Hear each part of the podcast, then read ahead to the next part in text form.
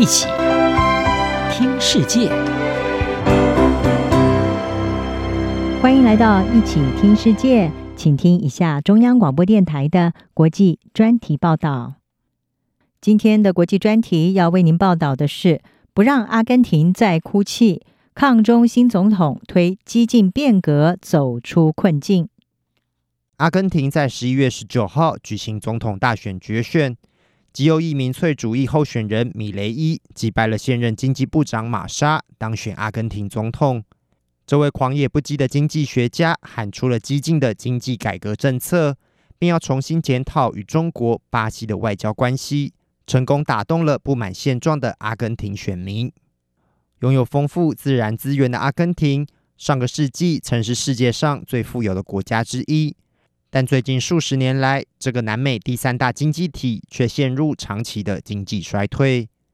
阿根廷中左翼的贝隆主义联盟虽然在过去二十年中执政了十六年，却一直未能带领阿根廷脱离经济困境。阿根廷今年的通货膨胀率超过百分之一百四十，并有百分之四十的民众生活在贫穷之中。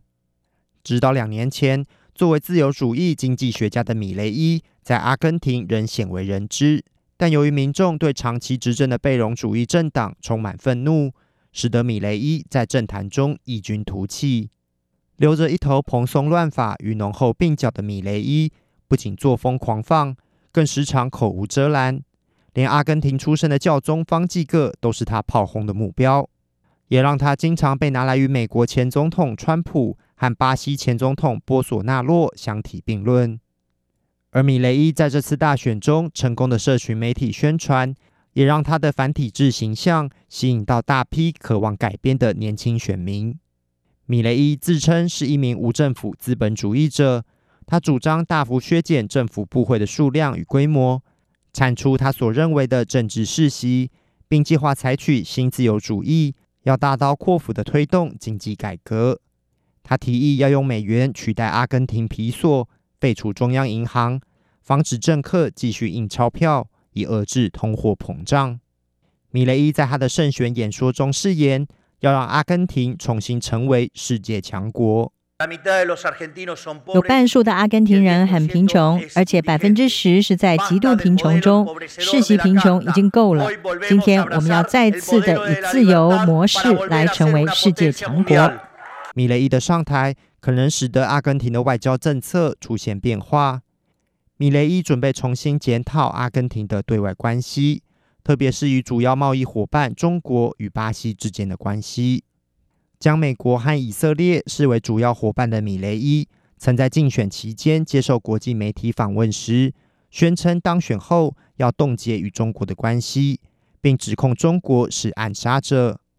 尽管由巴西、俄罗斯、印度、中国和南非组成的金砖国家集团已经同意让阿根廷在明年一月成为正式会员，但可能担任米雷伊政府外交部长的孟迪诺在胜选后表示，阿根廷并不打算加入中国主导的金砖国家。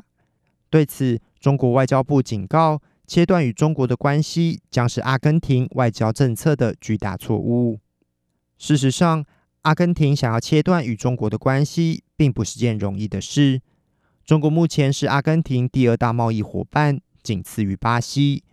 去年，阿根廷对中国的出口金额大约是八十亿美元，占出口额的百分之九点一，创下历史纪录。中国在阿根廷大豆出口市场的占比达百分之九十二，肉品占百分之五十七，大麦也占百分之五十九。此外，中国也是阿根廷能源和锂矿产业的重要投资者。另一方面，由米雷伊掌权下的阿根廷也可能面临其他南美左翼政府的冷落，进而在外交上陷入孤立。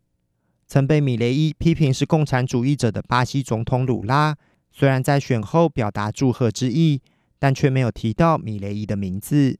至于哥伦比亚左翼总统佩特罗，则批评阿根廷极右翼的胜利。对拉丁美洲来说是悲伤的。此外，欧盟也密切关注阿根廷在新政府上台后的未来发展，因为由阿根廷、巴西、巴拉圭、乌拉圭等南美国家组成的南方共同市场，数十年来一直在与欧盟商讨一项自由贸易协定，而米雷伊已经威胁将退出这个集团，使得这项协定的谈判充满不确定性。阿根廷人期盼米雷伊能带来新的变革，带领这个国家脱离困境，重返昔日荣境。而这位狂人总统的一举一动，势必将成为未来国际的关注焦点。央广编译郑锦茂报道。